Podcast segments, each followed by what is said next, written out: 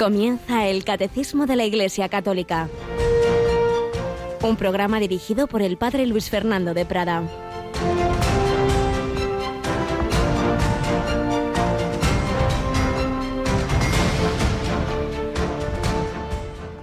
El que siembra tacañamente, tacañamente cosechará. El que siembra abundantemente, abundantemente cosechará. Cada uno dé como le dicte su corazón no deis gusto ni a la fuerza, pues Dios ama al que da con alegría, y Dios tiene poder para colmaros de toda clase de dones, de modo que teniendo lo suficiente siempre y en todo, os sobre para toda clase de obras buenas. Alabado sean Jesús, María y José, muy muy buenos días, muy querida familia de Radio María, qué bonitas palabras tenemos en la primera lectura de la misa de hoy de la segunda carta de San Pablo a los Corintios. Dios ama al que da con alegría. Ya comentábamos ayer que en esta carta nos habla San Pablo, en esta y en la anterior, la primera y segunda, los Corintios, de la caridad y también de la Eucaristía. En la Eucaristía está el amor hecho carne en Jesucristo que nos da fuerza para el amor al prójimo también. Y aquí San Pablo estaba pidiendo ayuda a los corintios para los pobres de Jerusalén y es el contexto donde se nos habla del que, el que siembra tacañamente, tacañamente cosechará. Cada uno de, pues no a disgusto ni a la fuerza, sino como le dice su corazón y dice, estad tranquilos, que, que Dios no se deja vencer en generosidad, que os dará lo que necesitéis para que también podáis hacer el bien. Y esto vale no solo para el dinero, sino para el tiempo, para todo tipo de, de esfuerzos que hagamos por el prójimo no seamos tagaños, como Dios nos lo ha sido. El Hijo de Dios se ha sembrado por completo en nuestra tierra y sigue presente en medio de nosotros en la Eucaristía. Y precisamente al leer este texto me he acordado de la maratón, de esos días tan intensos, esa semana misionera que celebrábamos en mayo, donde realmente comprobamos estas palabras. Cuánta gente buena quiso aportar su donativo a pesar de los momentos de crisis pues el que tenía más, más, el que menos, menos, pero cada uno según sus posibilidades o por encima de sus posibilidades. Nos conmovieron especialmente testimonios de personas que decían, es que ya no me queda nada, pero, pero siempre puede haber un euro, dos euros para ayudar a los que todavía tienen mucho menos. Bueno, pues precisamente han pasado ya por fin, no es tan fácil el acabar de, de hacer la contabilidad de todos los donativos recibidos en la maratón y tengo que decir que a pesar de estar todavía en tiempos de crisis, de pandemia, de todas las campañas misioneras que hemos hecho en Radio María, esas maratón que empezaron en 2013, pues esta ha sido la mayor colecta en este 2021, 850.149 euros. Realmente impresionante, impresionante. La mayor colecta, como os digo, ya os recordamos que ante todo nos habíamos comprometido apoyar tres proyectos, Sudán del Sur, 250.000 euros, falta les hace, madre mía.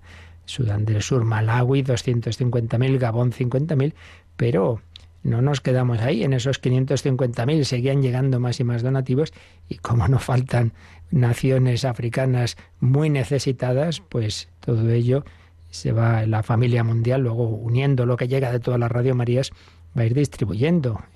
Habíamos hablado de Madagascar, República Democrática del Congo, Zambia, Nigeria, Kenia y otras necesidades que ya poco a poco pues se irá distribuyendo. Pero la parte nuestra ya está hecha, así que damos gracias a Dios que ha sembrado esa vuestra generosidad y os pedimos que, que, sigáis también en el día a día, sobre todo con las oraciones, ayudando a este gran proyecto de Radio María en el mundo entero. Y también hay otra forma de ayuda a mejorar nuestra programación. Aquí tenemos un día más a Rocío García. Buenos días, Rocío. Muy buenos días. Aquí tengo preparado ya lo que hay que contar. Exactamente, porque en estos meses de verano siempre damos una vueltecita, siempre hay que mejorar todo en esta vida y, damos una vuelta a nuestra programación y hemos pedido una ayuda que ya que ya se acaba eh, esa encuesta. A ver, a ver, cuéntate. Bueno, pues ya saben que necesitamos la ayuda de los oyentes, saber qué les interesa más, qué les gusta, qué escuchan, qué no escuchan, qué quieren mejorar. Pues todo esto nos lo pueden contar, compartir con nosotros para que podamos mejorar a partir de la nueva programación en octubre. Tienen la encuesta de Radio María en www.radiomaria.es en la página de entrada en un apartadito que dice encuesta sobre la programación. Pues ahí hacen clic y pueden dar su opinión, contarnos un poco pues a qué se dedican para saber quién nos escucha y votar sus programas favoritos. Diez programas. Diez programas, escoger diez y a los cuales les pueden poner una nota. Estos diez, a los diez les doy un diez, o a este un diez, a este un nueve, a este un ocho, a este un siete. Bueno, puede parecer una tontería. Por supuesto tenemos otros muchos indicadores, pero ayuda, ayuda siempre a ver qué es lo que ayuda más, qué es lo que es más mejorable. Es uno de los elementos que nos ayuda a mejorar. Pues nada, contamos con vuestra ayuda y seguimos nosotros ya en esta segunda quincena de junio, en este mes del corazón de Jesús, pidiéndole ese corazón generoso, que no tengamos miedo, que, Dios no se va a dejar vencer en generosidad, que demos tiempo, oraciones, sacrificios, donativos, lo que sea. Todo eso hecho por amor siempre da un fruto abundante, un fruto muy grande. Así que con mucha confianza, pues vamos a pedírselo al Señor por medio de la Santísima Virgen María, esa generosidad.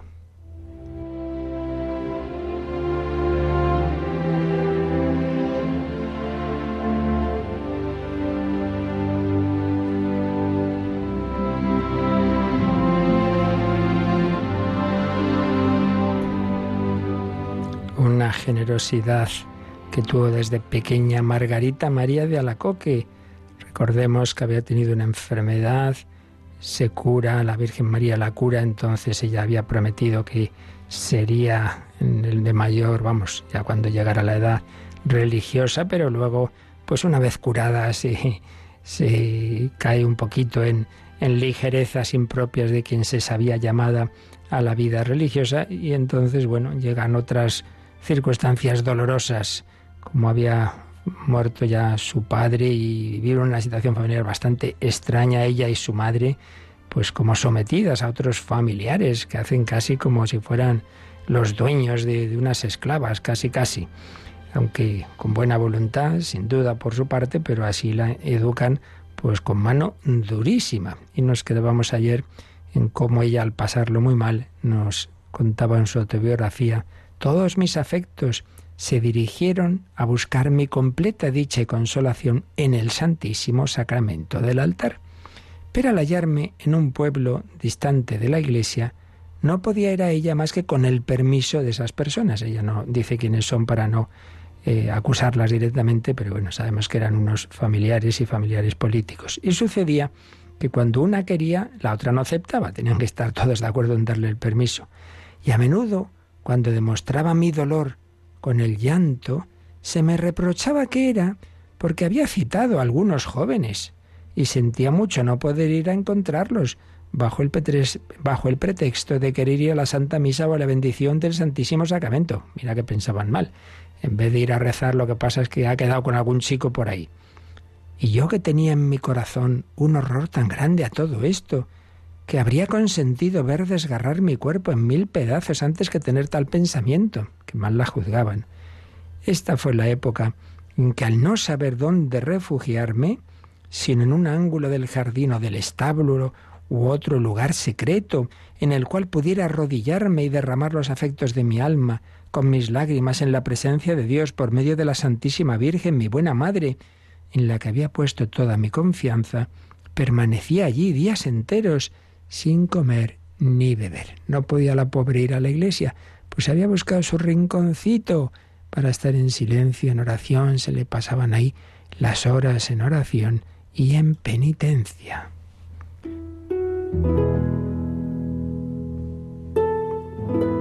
A veces algunas pobres gentes del pueblo por compasión me daban un poco de leche o fruta al atardecer. Después, cuando volví a casa, era con tan gran miedo y temblor que me parecía que era una pobre criminal que caminaba a recibir su sentencia de condena. Y antes que vivir así, me hubiera tenido por más dichosa yenda a mendigar un pedazo de pan, pues con frecuencia no me atrevía a tomarlo de la mesa. porque en el momento en que entraba comenzaba la reprimenda con mayor fuerza, diciéndome que no había tenido cuidado del arreglo de la casa y de los niños, de aquellas amadas bienhechoras de mi alma, y sin permitirme hablar una sola palabra, me ponía a trabajar con los criados. Realmente era una situación dura, ¿eh? Para una chiquilla que ni la dejaban hablar ni disculparse, nada, nada, juicio negativo constantemente.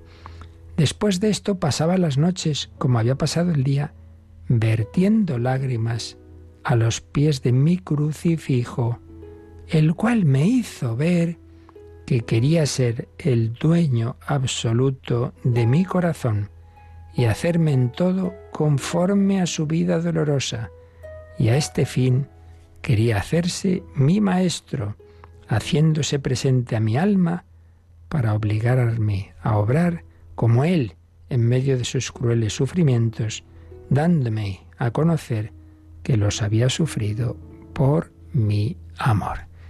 Pues ahí es donde vemos lo que hace la fe. Sí, uno puede sufrir mucho, pero cuando Cristo da a entender a esa alma que lo permite para que uno se santifique, para que uno se una a Él, para que sufra un poquito, un poquito de lo muchísimo más que Él sufrió en su pasión por cada uno de nosotros. Entonces sí, se pasa mal, pero con sentido, con esperanza, sabiéndose no solo, sabiéndose comprendido. Nadie me entiende, diría Margarita, nadie entiende esta situación. Jesús sí, Jesús sí. Él quiere ser el dueño absoluto de mi corazón.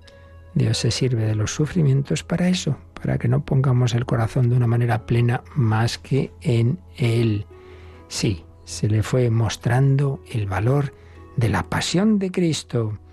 Desde entonces Él siempre me estaba presente bajo la forma de un crucifijo o de un homo, llevando su cruz, lo cual imprimía en mí tanta compasión y amor a los sufrimientos que todas mis penas me parecían pequeñas comparadas con el deseo que sentía de sufrirlas para conformarme con mi Jesús sufriente. Aquí está la clave. Mira, es que me pasa esto, lo otro. Tú mira Cristo, hombre. Yo me acuerdo, hace ya muchos años, primeros años de sacerdote, estaba en una parroquia rezando vísperas un viernes, que hay un himno que dice esto, ¿no? Cuando que estoy yo afligido y tal, y de repente te miro a ti, ¿cómo quejarme de mis pies cansados cuando veo los tuyos destrozados? ¿Cómo quejarme? Tal? Y en esto llega una chica del grupo de jóvenes y así con cara compungida, ¿pero qué te pasa? Pues eso, alguna cosa, no me acuerdo qué, pues que estaba triste y tal. Y le dije, mira, mira que el, el himno. Lo empezamos a leer juntos y la pobre, ay, ay, ay, es verdad, yo quejándome de mis tonterías y Jesús en, en la cruz. Pues sí, miremos miremos al Señor. Y por eso pensaremos como Margarita, todas mis penas me parecían pequeñas comparada, comparada con mi Jesús sufriente. Tanto que sigue escribiendo, me afligía al ver que aquellas manos, que a veces se levantaban para golpearme, eran detenidas y no descargaban sobre mí todo su rigor. A veces iban como que le iban a pegar y al final no lo hacían. dice, ay, qué pena, hombre, péguenme que quiero parecerme más a Jesús.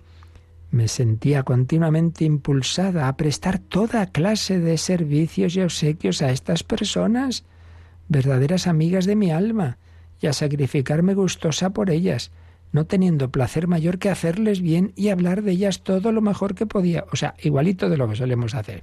La estaban haciéndolo pasar mal constantemente. Respuesta de Margarita servicial con ellas, agradecida, Dios está sirviendo de ellas para santificarme, en vez de estar despotricando como solemos ante los demás, hablar bien lo, lo mejor que podía de todas ellas.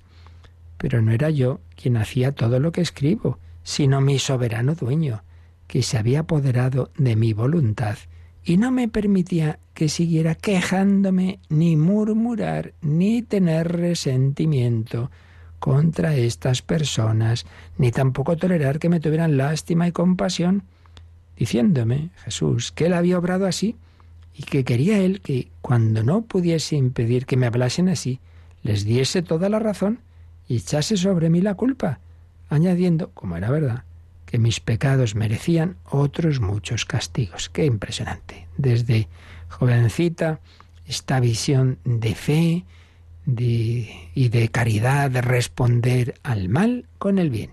Pues no está mal para este día, para este mes, para toda nuestra vida. Pues las personas que te hacen sufrir, no dejes que surja en tu corazón el resentimiento, no hables mal de ellas, piensa que Jesús mucho más ha sufrido también de nuestra parte, por nuestra culpa, y Él ha dicho, Padre, perdónalos, porque no saben lo que hacen. Pues así le queremos decir nosotros también al Señor.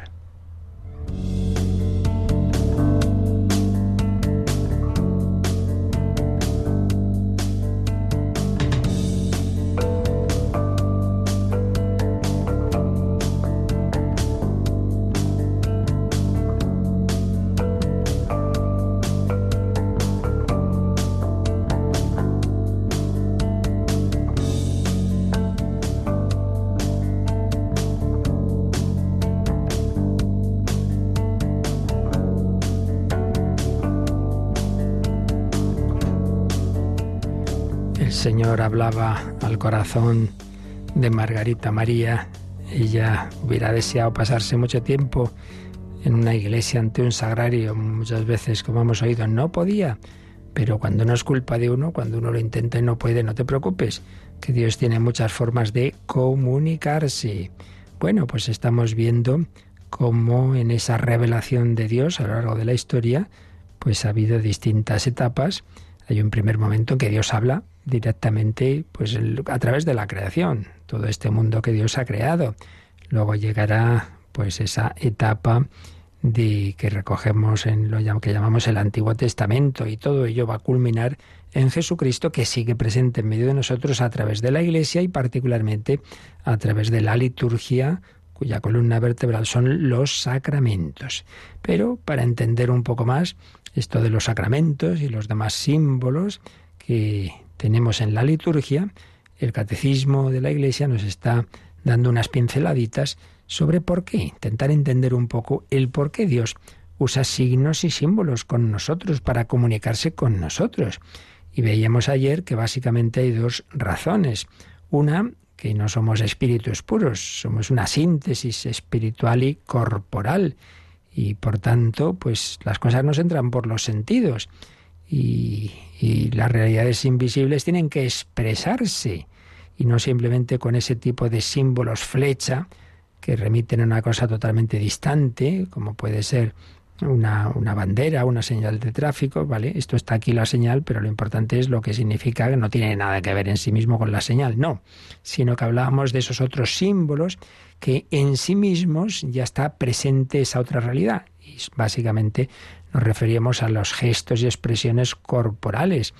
Y yo veo el rostro, el, niño ve el rostro de su mamá y siente los, los besos, los abrazos, no tiene que pensar, bueno, esto es un amor que está no se sabe dónde, no, no, está ahí, está en, en mi madre. Lo que pasa es que no hay que quedarse en lo externo, no se trata de ir a otra realidad mm, separada y distinta, sino de profundizar, de ahondar, de ahondar en este signo externo este apretón de manos, este abrazo, este gesto, esta sonrisa, pues indica algo interior, no algo totalmente separado. Por ahí eh, va ese, esa dimensión de los signos, más bien símbolos, que incluyen el significado en el significante, que se, que se dan entre nosotros porque tenemos esa, esa síntesis de espíritu y cuerpo.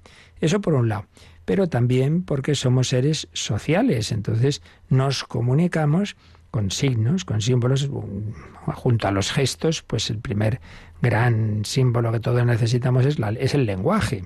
Todos los seres humanos, todas las comunidades han generado un determinado lenguaje para entenderse.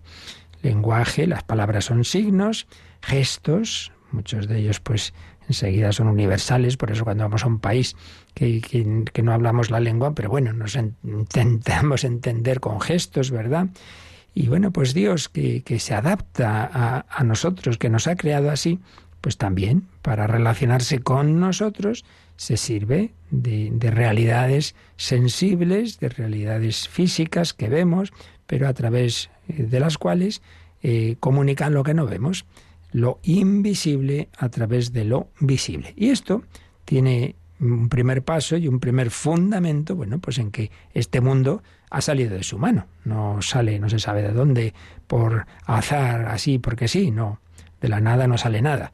Dios ha creado de la nada y ha creado con orden, y ha creado, en todo hay una huella de Dios, en todo. Para empezar, el hecho de ser, cualquier ser que existe, bueno, el hecho de ser ya refleja al que es, por esencia, el que es eternamente. Y luego, pues, según el ser que sea, algo mm, refleja de Dios. Decíamos, por ejemplo, ayer una roca, pues hombre, refleja esa estabilidad de Dios, esa, ese poderme apoyar en Dios como en una roca, sabiendo que nunca me va a fallar. Pero luego encontramos realidades muy bellas, pues reflejan algo de la belleza de Dios. Y así pues vamos subiendo en, la escala de los seres y cada vez cuanto más elevados sean y más perfectos, más reflejan de Dios hasta llegar al hombre creado a su imagen y semejanza, que apunta a la imagen y semejanza perfecta que es en Cristo Jesús, Dios y hombre verdadero, una humanidad en la que hay cuerpo y espíritu, un cuerpo en el que están integrados todos los elementos materiales de este increíble universo en el cual que Dios lo ha hecho de manera que pueda haber un lugar, al menos que sepamos, y no sabemos si habrá más, pero lo que nos interesa es que hay un lugar en este universo, en todo está para que aquí pueda haber vida y vida humana y vida inteligente. Bueno, pues esto lo estamos viendo porque mm, entenderemos después un poquito mejor porque en la liturgia se usan elementos de la naturaleza, claro, como el agua, como el aceite y otros muchos signos y símbolos. Y es lo que empezamos ayer a ver, ya habíamos leído el número 1147 y el marginal 299, pero vamos a, a seguir profundizando en este número que nos habla de la creación visible. Releemos, Rocío, el 1147. Dios habla al hombre a través de la creación visible. El cosmos material se presenta a la inteligencia del hombre para que vea en él las huellas de su creador. La luz y la noche, el viento y el fuego, el agua y la tierra, el árbol y los frutos hablan de Dios, simbolizan a la vez su grandeza y su proximidad. Así que nos ha mencionado aquí algunos elementos, la luz, la noche, el viento, el fuego, el agua, la tierra, el árbol, los frutos. Por ejemplo, ¿os acordáis en qué celebración litúrgica usamos el fuego? Pues sí, acordémonos de la vigilia pascual, la celebración más profunda, más bella de la liturgia de la Iglesia seguramente. Empieza con un fuego que se hace en el atrio del, templo. Ese fuego representa como en la noche, porque hay que hacerlo de noche, en la noche que era el símbolo de, la muerte de Cristo, de que Él está en el sepulcro, no, pues aparece un fuego que es el fuego de la resurrección y de ese fuego se enciende el cirio pascual, Cristo resucitado la cera, tenemos otro símbolo, ¿no? Y luego entramos en la iglesia a oscuras, pero se va encendiendo la luz, otro símbolo. Y así vemos, ¿no? El agua, por supuesto, será luego también otro símbolo en esa liturgia en la que renovaremos las promesas del bautismo. Pues bien, todo esto es posible porque esos elementos que se usan vienen de una creación que Dios ha hecho algo bueno. Las cosas que han salido de Dios son buenas. Y por eso, frente a las tendencias eh, falsamente, equivocadamente espiritualistas, de, corte platónico, gnóstico, en que la materia es algo malo, orientalista, no, no, este mundo es apariencia, no, no, que lo que hay que hacer es, es separarse por completo de este mundo. Una cosa es no dejarse esclavizar por las realidades materiales y no hacer ídolos de ellas, y otra cosa es despreciarlas como si fueran algo malo, algo negativo. Por eso recordábamos también que a los griegos que escucharon el discurso, famoso discurso de Pablo en el Areópago de Atenas, se escandalizaron cuando habló de resurrección. Dice, hombre, sí, con que estamos aquí intentando eh, que nuestra alma se vaya separando del cuerpo y ahora nos dices que después vamos a seguir teniendo un cuerpo porque vamos a resucitar. No, no, no les entraba eso de que la materia de por sí no es mala, sino que es buena. Bien, pues en este número nos ha dicho el catecismo Primero, Dios habla al hombre a través de la creación visible. Esto, claro, los grandes místicos, San Juan de la Cruz, San Ignacio de Loyola, pues tenían esa luz, para enseguida, se cuenta por ejemplo San Ignacio que iba paseando en un jardín y veía flores muy bellas y se ponía a hablar con ellas y le decía, calla, calla, si ya sé lo que me quieres decir, que Dios me quiere. O cuando por la noche subía a la azotea de la casa que, de la Compañía de Jesús allí en Roma y se echaba a llorar, se emocionaba porque esas estrellas le hablaban del amor de Dios. Y San Juan de la Cruz con sus maravillosas poesías, ¿no? que nos habla de, de, cómo a, través de toda esa creación, toda esa naturaleza, es el amado, es el amado el que va dejando ahí sus, sus huellas, el que va dejando signos de amor. Esa imagen tan, tan bonita también, ¿no? Que alguna vez hemos contado de una chica recibe un, ramo de flores inmenso y, ¿y esto de quién, de quién será? ¿Qué significa esto? Bueno, pues no sé, será por ahí alguien que, sabe que te gustan las flores. Bueno, aquí debe haber algo más, pero ¿qué será? ¿Qué será? Ay, ya por fin, ay, mira, si hay aquí una tarjetita. Claro, la tarjetita pues indica una persona que está enamorada de esa chica. Ah, ah. Entonces las flores ya no son simplemente, pues eso, un elemento así botánico muy bonito, sino que son un signo de un amor personal. Bueno, pues algo así. Ahora dices, hoy ha salido el sol. Bueno, es una manera que Dios te dice, venga, venga, que te doy un nuevo día, que te quiero, que esto es todo por ti, que todo este mundo está hecho para que tú sigas adelante. Dios habla al hombre a través de la creación visible. El cosmos material se presenta a la inteligencia del hombre para que vean en él las huellas de su creador.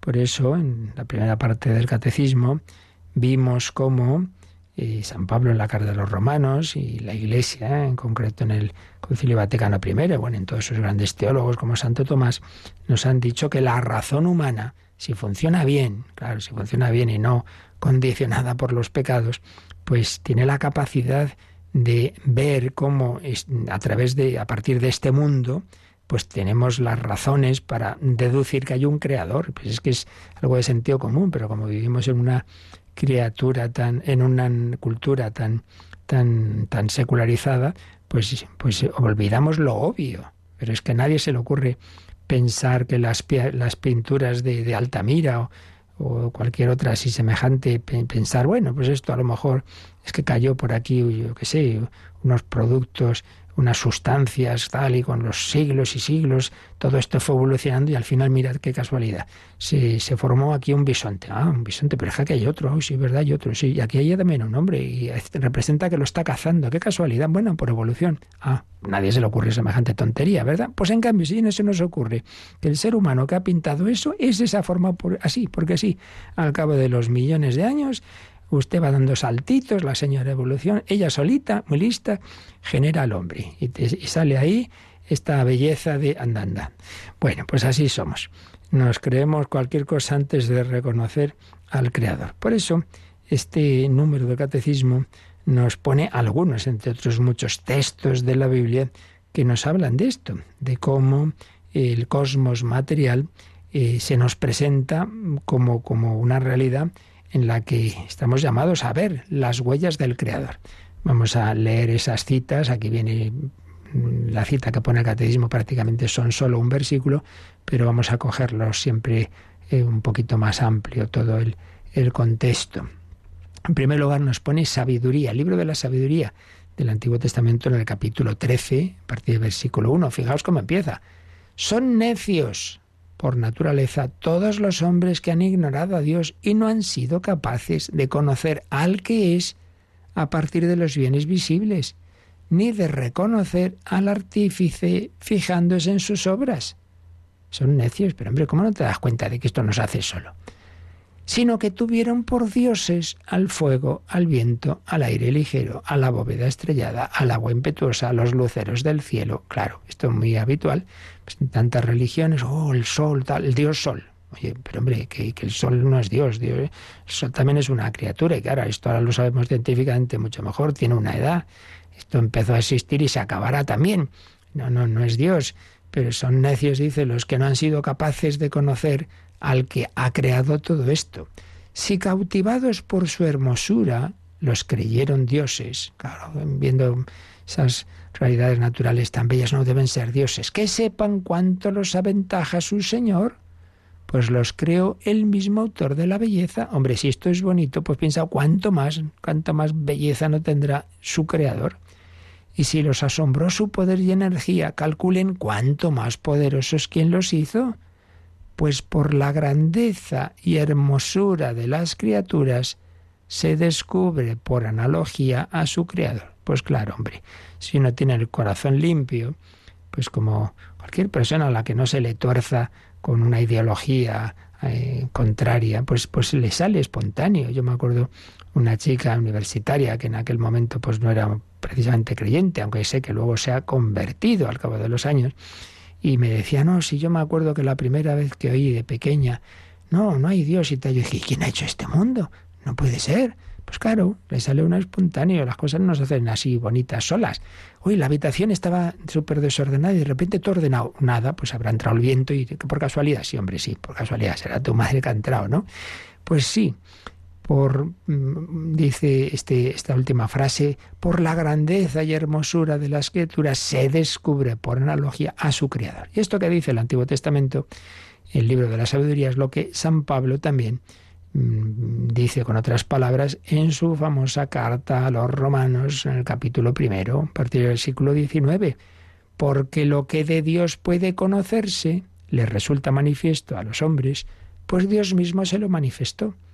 Pues lo invisible de Dios, lo invisible de Dios, su eterno poder, su divinidad, son perceptibles, todas estas cualidades, para la inteligencia a partir de la creación del mundo a través de sus obras, de modo que esos hombres que, no son capaces de, de reconocer a Dios, dice, son inexcusables, pues habiendo conocido a Dios no lo glorificaron como Dios ni le dieron gracias. Todo lo contrario, se ofuscaron en sus razonamientos, de tal modo que su corazón insensato quedó envuelto en tinieblas, alardeando de sabios, resultaron ser necios, y cambiaron la gloria del Dios inmortal por imágenes del hombre mortal, de pájaros, cuadrúpedos y reptiles. Pues otra vez la misma idea, ¿no? Dice, hombre, en vez de mm, reconocer que toda esta belleza tiene un creador, pues no, haces dioses de todo esto. Haces dioses. Y, esto, pues hoy día, no con ídolos de, de madera o de oro o de plata, pero lo hacemos con los ídolos de nuestro mundo. Pues tanto el que no adora a Dios, pues acaba adorando a no sé qué cantante que mañana te enteras de, de cualquier barbaridad a cualquier futbolista y como si fuera no se sabe qué. Y podemos también leer, también nos cita aquí el catecismo, una escena curiosa que ocurre con San Pablo y sus compañeros cuando están en Listra, una ciudad griega. Entonces han hecho un milagro, han hecho un milagro, han, han, han, curado a una persona que, que dicen, no puede ser, esto, esto, estos, estos hombres que han venido aquí son dioses, esto es increíble. Entonces dice que el sacerdote del templo de Zeus eh, trajo toros y guirnaldas y querían ofrecerles un sacrificio, como si Pablo y sus compañeros, Bernabé, etc., fueran dioses. Al oírlo, los apóstoles Bernabé y Pablo se rasgaron el manto y gritaron, hombres, ¿qué hacéis? También nosotros somos humanos, de vuestra misma condición. Os anunciamos esta buena noticia que dejéis los ídolos vanos y os convirtáis al Dios vivo que hizo el cielo, la tierra, el mar y todo lo que contienen. Oye, que nosotros no somos dioses, aquí simplemente somos emisarios del que ha creado el mundo. En las generaciones pasadas permitió que cada pueblo anduviera por su camino, aunque no ha dejado de dar testimonio de sí mismo con sus beneficios, mandándoos desde el cielo la lluvia y las cosechas a sus tiempos, dándoos comida y alegría en abundancia. Es decir, ya antes de llegar la plenitud de la revelación en Jesucristo, Dios no ha dejado ningún pueblo y a todos les hace ver que ahí está Él. Y precisamente a través de la naturaleza, a través de, estas realidades, la lluvia, las cosechas, etcétera, pues está como diciendo que, que nombre, que, que Dios no, no, ha abandonado a nadie, pero ahora llega el momento de que lo conozcamos en plenitud, ese Dios que ha creado el mundo, ese Dios que nos da eh, a través de la naturaleza esos signos de su presencia. Pero nosotros no somos ese Dios. No nos ofrezcáis el sacrificio a nosotros, sino que nosotros os anunciamos al Padre de nuestro Señor Jesucristo. En cualquier caso, demos gracias a Dios por todos esos regalos de la naturaleza, porque todo viene del amor de Dios. Pues vamos a quedarnos así, en el espíritu de San Francisco de Asís, que sabía, en efecto, elevarse desde las criaturas, hermano Sol, hermana Luna, elevarse desde las criaturas al Creador y bendecirle a Dios, que es de lo que se trata, claro que sí. Vamos a hacerlo también hoy nosotros. Y nos traes luz y calor por tu sol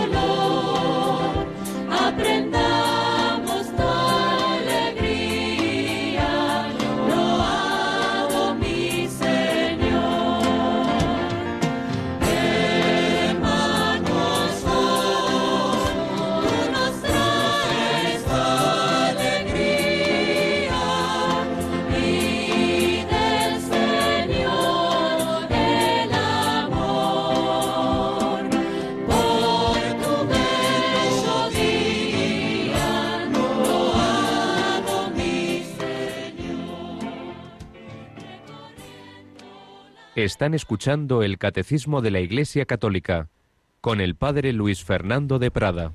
Loado mi Señor. Bueno, sacamos alguna referencia, alguna, profundizamos un poquito en este tema tan bello con alguna de las muchas y, y profundas ideas del Padre José Granados en este Tratado General de los Sacramentos que estamos citando con frecuencia. Él siempre parte del sacramento de los sacramentos, la Eucaristía. ¿Qué elementos usa el Señor? ¿Qué ha escogido Él para hacerse presente Él mismo corporalmente? Pues ya lo sabemos. Eh, el pan y el vino, pero que hacen presente el que su cuerpo y su sangre. Esto es mi cuerpo, esta es mi sangre. Señala el padre Granados como antaño en el cuerpo de Adán, modelado del barro de la tierra, Dios había insuflado su soplo de vida, y este aliento, a través de la sangre, vivificaba su carne. En el cuerpo y la sangre hay, por tanto, como un compendio del hombre bíblico, carne, donde habita el espíritu de Yahvé, el hálito de Yahvé. Esto nos recuerda la dependencia del Creador. Nadie se ha dado a sí mismo el cuerpo ni, ni el espíritu. Hay una visión relacional de la persona, el cuerpo, la, la sitúa, nos sitúa en el mundo. El cuerpo le da apellidos en una familia, su misma carne, ciudadanía en una patria. Así pues, la Eucaristía, en la Eucaristía tenemos como una definición del hombre, un ser que habita una red de relaciones con Dios y con los hermanos. Bueno, pero es que ese cuerpo y sangre se hacen presentes bajo un símbolo muy material, el pan y el vino. Si el pan puede ser cuerpo y el vino sangre, es porque el hombre, en su carne animada, recapitula en sí el entero universo. Él es un microcosmos, como decía Leonardo da Vinci, un microatlas de océanos y continentes en miniatura. Pan y vino son posibles, por otro lado, por el ingenio y la fatiga humana, claro. Pan y vino no, así tal cuales no salen sin trabajo humano. Todo lo que volvía agradable el paraíso original, todo lo formado por Dios o trabajado por el hombre, tiene cabida en este rito de Jesús y en él encuentra su sazón. Bueno, pues por otro lado, no nos olvidemos, la liturgia recibe su luz definitiva desde la resurrección gloriosa. Bueno, pues teniendo todo esto presente, los santos padres, esos grandes autores, grandes teólogos de los primeros siglos de la Iglesia, viendo cómo todo el proceso de la historia de la salvación, que empieza con la creación y desemboca en la fundación de la Iglesia, a través de la cual Jesucristo sigue actuando en relación con cada uno de nosotros, sobre todo a través de los sacramentos y particularmente los dos principales, Eucaristía y bautismo, entonces ellos como que les gustaba ver, si queréis, de una manera poética, pero, pero verdadera y, y basada en, en la fe, sin duda, cómo, claro, las cosas no son casuales. Cuando Dios ha creado el mundo, y, y ha, creado el agua, por ejemplo, pues ya está pensando en que esa agua va a ser instrumento de darnos la vida divina a través del bautismo.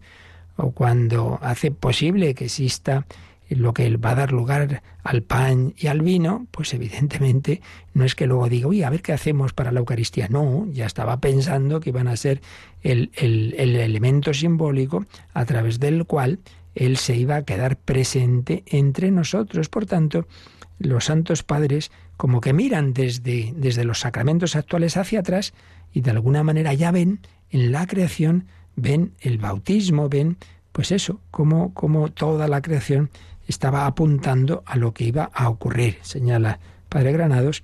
A partir de la Eucaristía, los santos padres iluminan el sentido comunional de lo creado, donde todas las cosas se relacionan entre sí y con el hombre ven un signo de comunión fraterna con Jesús en los muchos granos que forman la hogaza, en la abundancia de racimos vertidos en una única copa, y en el, la imagen se completa en alusión al bautismo con la necesidad de humedecer la masa. Estos granos pues se humedecen y dice, bueno, pues y esto es lo que hace el Espíritu Santo, la cocción del pan en el fuego del Espíritu Santo, el agua y el fuego, dos símbolos del Espíritu Santo. Por tanto, los sacramentos iluminan la vocación primera de la materia y de la carne. Si podemos recibir la vida eterna al recibir el cuerpo de Jesús es porque todo fruto de la tierra puede transmitir ya de algún modo la vida de Dios. Y si el alimento eucarístico nos hace una sola cosa con Cristo es porque toda comida nos une a los hombres y nos emplaza en el cosmos. Desde la Eucaristía, el entero universo material se descubre como entorno acogedor para la apertura común al Padre con mayúscula y para la comunión fraterna. Los santos padres ven rasgos sacramentales en la creación. En general, esos primeros escritores cristianos descifraron el ser del hombre, el ser del mundo, a partir de los sacramentos. Por ejemplo, en, en el bautismo, se nos habla en los textos del Nuevo Testamento que en el bautismo recibimos un ser nuevo, hay una criatura nueva, hay algo nuevo. También se habla del sello, un sello que, que especialmente aplicamos nosotros a la confirmación. Pues bien, señala Granados, este sello representa la pertenencia al cuerpo de Jesús muerto y resucitado. Por este nuevo cuerpo que recibe el fiel, por esta nueva raigambre en Jesús, nos hacemos una sola cosa entre nosotros. Se armonizan así dos tradiciones, la de San Juan, que nos habla de nacer de nuevo y de lo alto, recordemos el diálogo de Jesús con Nicodemo, y la de San Pablo, según la cual nos asociamos por el bautismo a la muerte y resurrección de Cristo, a su nueva corporalidad resucitada. Entonces hay un nexo entre el nacimiento cristiano de la vida divina en el agua de la pila y el nacimiento natural. Los santos padres van a ver ahí como ese, ese, ese, vínculo. Por ejemplo, San Irene de León tiene un texto precioso. Recordémonos esa curación del ciego de nacimiento. Jesús formó barro con su saliva y le untó los ojos al ciego, ¿verdad? Bueno, pues entonces San Ireneo dice, ve ahí un símbolo muy bonito. Dice que esa mano de Jesús, que ha formado barro con la saliva, representa esa mano del Padre que creó el mundo, que plasmó a Adán del barro de la tierra. Todo esto es muy poético. Y San Ireneo dice, no, vamos a ver, ¿quién ha creado el mundo? La Santísima Trinidad. El Padre con sus dos manos, dice él, que son el Hijo, el Logos y el Espíritu. Bueno, dice, pues ahora ese Logos, ese Hijo, ese Dios de Dios, luz de luz, Hijo como el Padre, pero ahora es hombre, es Jesús. Bueno, pues ese que creó el mundo como, digamos, brazo del Padre, es el brazo que ahora está curando los ojos del ciego al formar barro con su saliva y untar los ojos, reveló que él era esa misma mano del Padre que plasmó a Adán de la arcilla. Qué bonito. Como hay un vínculo, como es el mismo Dios, claro, no faltaría más, el que creó al primer hombre hace no sé cuánto y el que ahora en Jesús está tocando los ojos del ciego. Hay un vínculo. Bueno, pues es también el mismo Jesús el que ahora toca nuestro ser y nos da la gracia a través del agua, del, del aceite, del pan, del vino, etc. Era necesario, añade San Ireneo, que el ciego se regenerara en la piscina de Siloé. Recordemos que Jesús le dice, vete a, bañarte en la piscina de Siloé, que representa el bautismo. Así pues, la actividad de Dios sobre el cuerpo humano, las obras de Dios que va modelando paulatinamente al hombre. Entonces, si el bautismo es un nuevo nacimiento, entonces ellos ven el nacimiento como una especie de bautismo primordial. Dice ya el primer hombre, y cuando nace el hombre, pues es como un primer bautismo. Por ejemplo, Tertuliano dice que el agua eh, se requería para humedecer el barro con que se plasmó Adán. Bueno, pues es el agua con, con la que ahora somos bautizados. Al moderar al hombre, el Creador ya estaba pensando en conformarle con la carne gloriosa de Jesús, eh, permeada del Espíritu Santo. Realmente es una maravilla, una visión pues de, conjunto, de, de, ver pues toda esa historia de la salvación que viene del mismo amor de Dios. Desde la carne, la mirada se proyecta sobre todo lo creado. El agua es admirable, dice Tertuliano. Recordando ese segundo versículo de la Biblia, Génesis 1.2, el Espíritu aleteaba sobre los mares. Bueno, pues la materia, el agua, luego va a usarse en el bautismo. Alta vocación de la materia, llamada a ser parte del sacramento, pues a través del agua, que representa el origen de todas las cosas en Dios, la entera creación se llena del Espíritu Santo, como si recibiera un esbozo de bautismo. Melitón de Sardes canta un bautismo de la tierra por las lluvias y ríos que la vuelven fecunda.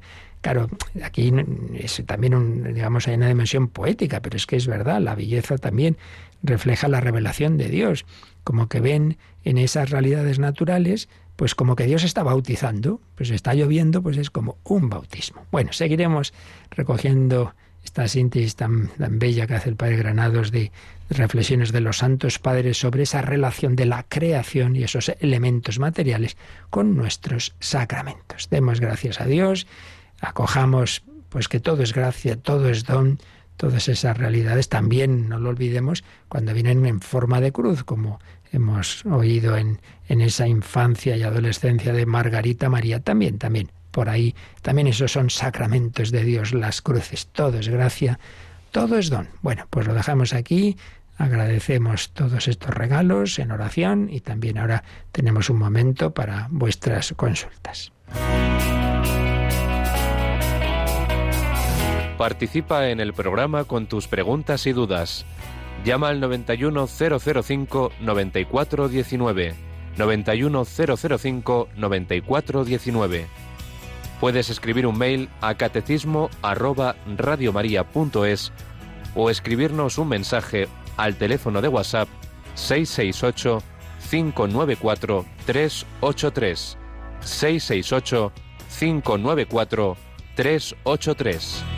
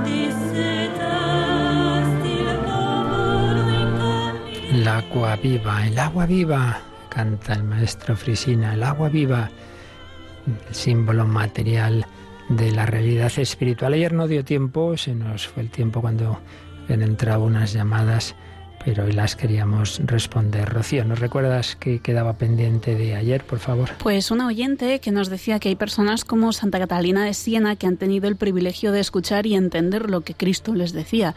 Otros, la mayoría, no lo vivimos así. ¿Qué puede decir sobre ello, padre? Bueno, vamos a ver, no sé exactamente por dónde va la cuestión, pero es interesante porque nos permite indicar dos o tres cosas que, que esas valen para todos, sin duda. En primer lugar, Dios habla a todos. Otra cosa son las formas de hacerlo. Dios habla a todos. En lo que estamos viendo en la liturgia, ¿no? Las cosas no son así para una masa indiferenciada, ¿no? Cuando tú estás en la Santa Misa, esa lectura es para ti. Cuando tú comulgas, Jesús está en ti, en ti, tu comunión es distinta a la de otro. Entonces muchas veces el Señor nos está hablando, otra cosa es que nos enteremos y tampoco tiene que ser de una manera como muy extraordinaria. Entonces cuando es de forma extraordinaria, pues esto, los casos que estamos viendo, ¿no? Pues esto menciona Santa Catarina de Siena, Santa Margarita María, etcétera, etcétera. Hay que tener en cuenta algo, que precisamente eh, esas son personas que reciben un mensaje para nosotros. Fíjate, Santa Margarita María, pues, mm, más que para ella es para todo el mundo. Esas revelaciones del corazón de Jesús. Santa Catalina de Siena, doctora de la Iglesia, pues Dios quiere a través de ella enseñarnos a todos. Entonces, mm, Dios da a cada uno, eso sí que tenemos que tenerlo claro. ¿eh?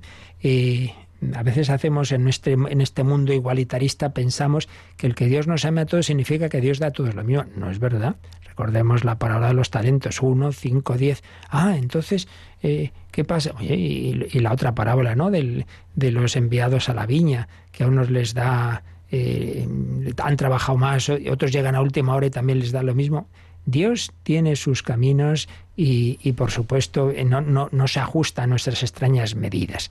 Pero también es verdad, por un lado, que mm, al que mucho se le dio, mucho exigirá, es decir, Dios sabe lo que ha dado a cada uno, y también que lo que se nos da es para provecho de los demás.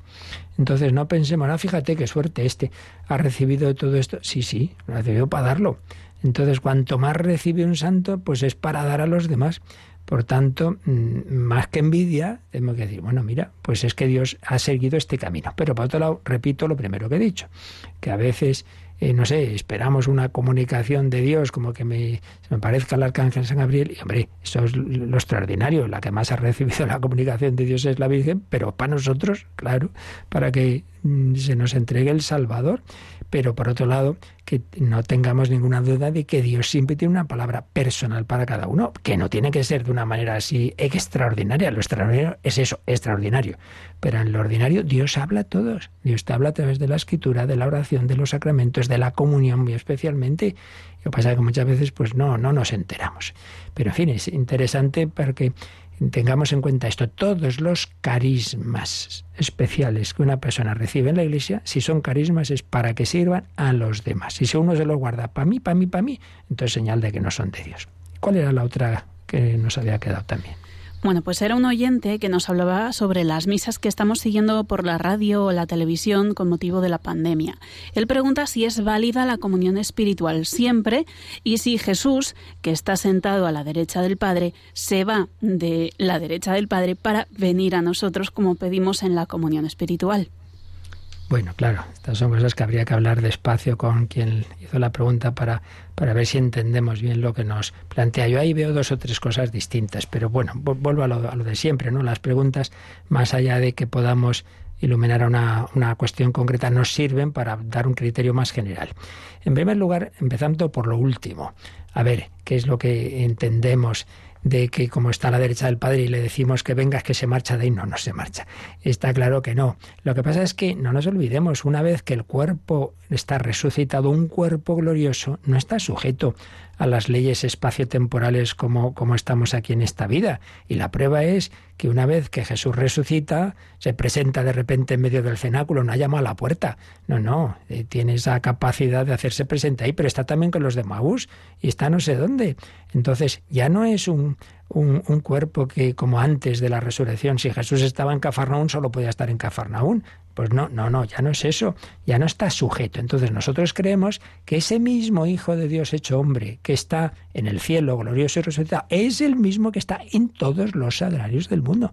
No es que en cada sitio haya un Jesús distinto, es que es el mismo que se hace presente porque ya no está sujeto a las limitaciones de la materia en, el, en, su situación ordinaria que vivimos nosotros. Por tanto, no le estamos diciendo que deje la derecha del Padre, nunca la deja en realidad, tampoco cuando estaba en la tierra hecho hombre, porque como Dios siempre está ahí, no se puede separar el Padre, el Hijo y el Espíritu Santo. Eso, eso por un lado, quede bien claro. Y por otro lado, ¿qué entendemos por validez de una comunión espiritual? La comunión espiritual no deja, es simplemente una oración en que uno le dice a Jesús, mira, ya que no puedo recibir tu cuerpo sacramentalmente, lo que sí yo quiero es estar cada vez más unido a ti. Pensemos una cosa, cuando uno va a misa y comulga, al cabo de 10-15 minutos las, la especie del pan, o si uno ha tomado del sándwich, el vino, se disuelven, entonces esa, esa forma especial desaparece. ¿Pero qué queda? Hombre, pues que si uno ha comulgado bien, la Santísima Trinidad está como más radicada en el alma. Entonces la comunión espiritual, la comunión espiritual es eso, es como decir al Señor, yo quiero estar todo el día unido a ti, es una oración. Entonces, ahí no es una cuestión de validez o no validez, sino que simplemente es eso, una, una oración en la que uno le expresa al Señor su deseo, su deseo de unirse a Él. Y sin duda, pues el Señor responde a ese deseo con su gracia. Y finalmente añadir que, que, evidentemente si uno no puede ir a la Eucaristía o a otra celebración, pues si no puede, pues ¿qué vamos a hacer? Más vale algo que nada y por tanto, pues está muy bien eso, seguir las celebraciones por la radio, por internet, pero no olvidemos de que nunca es lo mismo. O sea que, que eso, o sea, hay que intentar por todos los medios no hacer ya una norma general de esto que ha pasado en el confinamiento. Siempre más vale eso que nada y por supuesto el enfermo que no puede salir, pero en la medida de lo posible hay que participar. Quedan más cosas que han llegado hoy, pero ya se nos ha ido el tiempo, así que seguiremos mañana. La bendición de Dios Todopoderoso, Padre, Hijo y Espíritu Santo, descienda sobre vosotros. Alabado sea Jesucristo.